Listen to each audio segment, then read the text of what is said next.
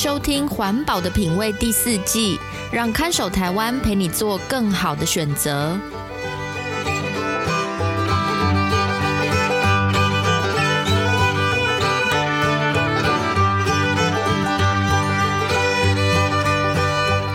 各位听众朋友，大家好，欢迎收听《环保的品味》，我是看守台湾的允嘉。环保的品味这个节目会介绍各种生活用品的材质与特性，提供相对环保的消费选择建议，帮助大家打造健康、无毒、低冲击的生活。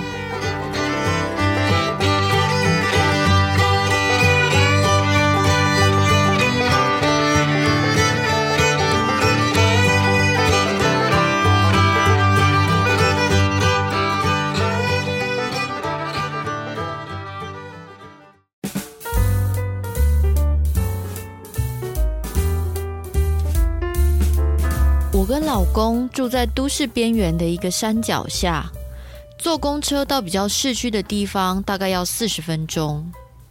住在郊区可以拥有的生活空间比市中心大多了。我跟老公一直都很喜欢这样的生活。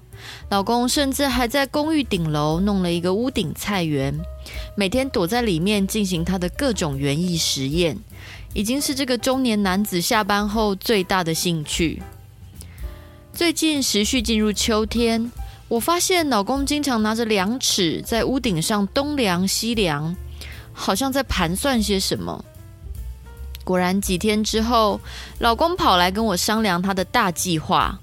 哎，老老婆啊，我最近在看我们那个顶楼铁皮屋顶啊，装在那边也没什么用哎，不然我们把它改造一下，做一个雨水回收屋顶，你觉得怎么样？一番话说得我丈二金刚摸不着头脑。什么叫铁皮屋顶没什么用？屋顶坐在那边就是要当屋顶的啊！你是又要乱加什么东西上去哦？老公说：“嗯，不是啦，我的意思是说，你你看现在下雨的时候啊，那些雨水不是都直接流到顶楼阳台，然后就排到水沟吗？”我在想哦，如果我们在铁皮屋顶上装个天沟啊，把这些雨水收集起来，可以用来浇花、冲马桶什么的，这样也很省水又省钱，很棒哎！装天沟，这样是可以收集多少雨水？会不会我们忙了老半天，结果根本没有几滴水啊？你要确定哎，不是什么事情想到就做。只见老公有备而来的算给我听。有啊，我前天已经有量过我们屋顶的尺寸了。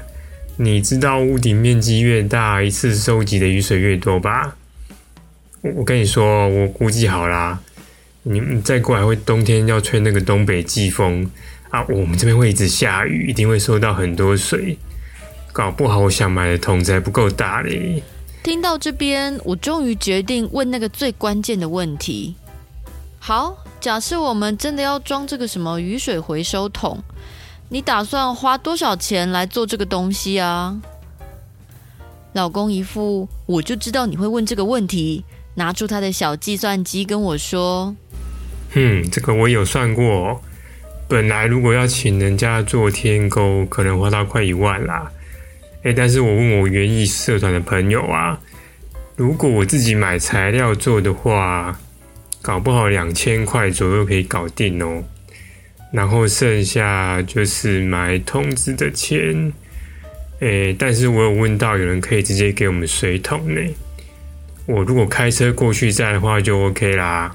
哇，还真的是有备而来，根本都已经规划好了才来问我嘛。我忍不住笑出声来。好啦，想做就去买材料回来试试看。反正到最后不要叫我动手帮你收拾烂摊子，我觉得都可以啦。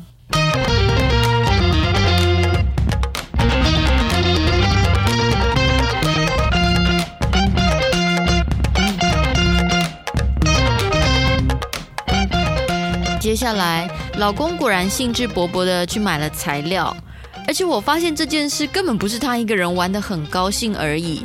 他竟然还从网络社团里揪团，找了四个对园艺有兴趣的网友一起来家里敲敲打打，又是接管又是锁螺丝，搞得像是什么装潢工班一样。中年大叔的兴趣真的很难以理解耶。完工的时候，他们五个人热烈邀请我上去看看新的雨水回收装置。诶，原来只要很简单的改装就可以收集雨水。铁皮屋顶底下加装天沟，然后把流进天沟的雨水引导到屋顶菜园加装的四个塑胶大水桶。这些水桶都有加装简单的过滤网，以免落叶或其他杂质掉进去。水桶下方有独立的水龙头可以转开。每次下雨至少都可以收满两桶雨水，多的时候甚至要再排掉一些，真的是蛮厉害的系统哦。老公也因此得意洋洋，一直叫我邀邻居来家里参观。住二楼的许太太来家里，老公就坚持说：“没有没有没有，许太太不是我在自夸啦，你一定要用我们接雨水来冲马桶。”呃，可可是我们还没设计好那个让水可以直接流到水箱里，所以呃，要先麻烦用勺子去舀那个桶子的水来冲。但是可以，你可以试试看看啊，你试试看看，你你们家如果要装的话，我可以帮你看哦。搞得许太太都偷偷问我说：“诶、欸，你人实在足新鲜呢？啊，不该这搞工，最近是先几块？哎，这个嘛。”看到我们家用水量啊，两个月降了八度，也就是八千公升，可能早就不是水费的问题，而是我老公的人生追求什么意义的问题了吧？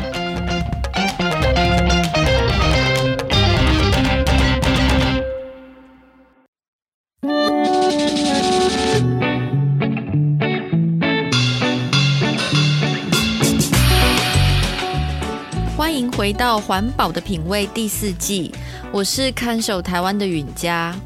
这一两年来，大家比较常吵架的议题好像是缺电。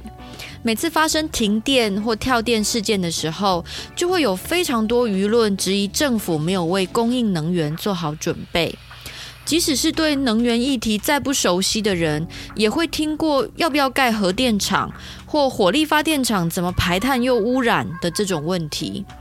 相比之下，缺水的问题好像没那么有存在感，很少听一般人讨论自己要不要支持哪一种水资源方案。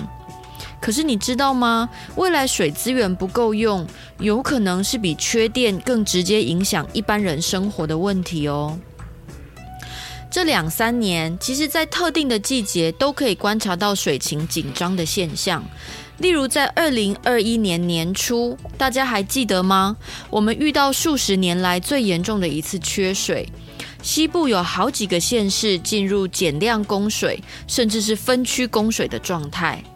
被限制用水的地区民众要先储水备用，以免停水时什么都没有。当时发生这种旱象的原因是气候跟以往不同。二零二零年的梅雨季下的雨很少。台风季又意外的没有台风登陆，甚至也没有带来多少降雨。一直到二零二一年的春天跟梅雨季，还是没有下多少雨来补充水库水量，终于导致二零二一年初那一波缺水危机。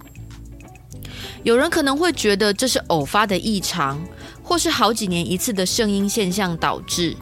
不过，根据长期气候模式观察，未来的确有可能因为太平洋副热带高压增强，导致我们在台风季的降雨减少。也就是说，缺水可能会像台湾人的日常，而不是特殊现象哦。到目前为止，我们还没有听过任何决策者鼓励一般大众想办法增加家庭用水来源。几乎每次有可能发生缺水危机时，就会听到公众人物承诺要想办法找水给大家用。他们会保证打开水龙头不会没水。但是如果稍微懂水资源的人就会想到，如果气候无法预测，高耗水的产业又一直扩张。水资源怎么可能永远都够呢？保证不缺水，会不会是不切实际的承诺？与其要政府保证供水一定会稳定，会不会加强我们自己家庭面对缺水时的应变力，才是一般人更能掌控的选择？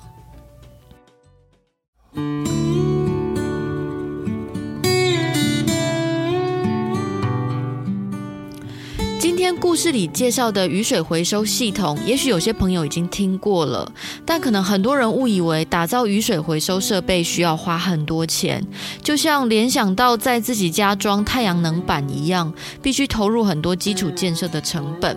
可是其实回收雨水并不需要什么高科技，它的原理就只是把原本落在屋顶上，然后原本会被排进水沟的雨水，改成储存在大型水桶里面而已。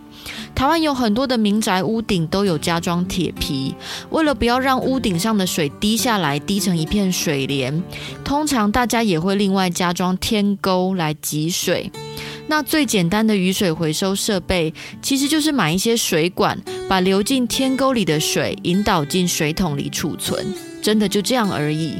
当然有一些小地方要注意，像是刚下雨的时候，那个雨水不要收集，等空气中的悬浮微粒都被洗掉了，再收集干净的雨水。收集来的雨水虽然不太适合拿来喝，但是浇花、洗车、冲马桶这些一次要用到很多水的活动，就很适合改用回收的雨水。如果有自己回收的雨水，遇到水库减压或是减量供水的时候，也会有多一些水资源来有做应变的弹性空间。那当然，听到这个故事，一定也会有人像许太太一样问说：回收雨水可以省多少钱呢？在台湾啊，跟电费不同，很少有人讨论水费涨不涨，好像也没有听过有什么抗议涨水费的声浪。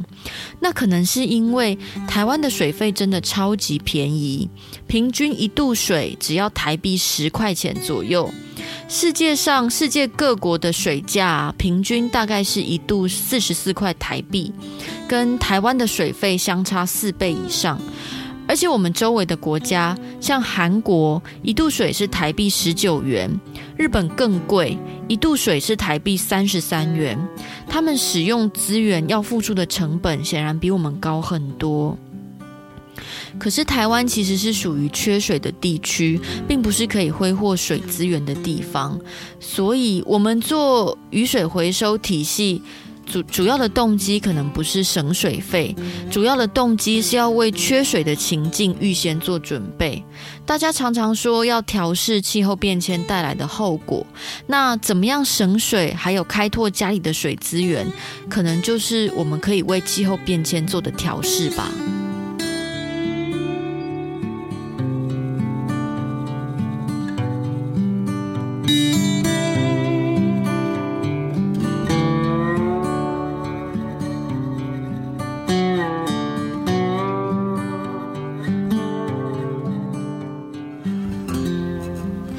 您喜欢我们的节目，欢迎分享和转发给朋友，或是到我们的 IG 留言提问，让更多人一起来思考日常生活中的消费选择，建立材质与环境成本的概念。这里是环保的品味，我们下次再见。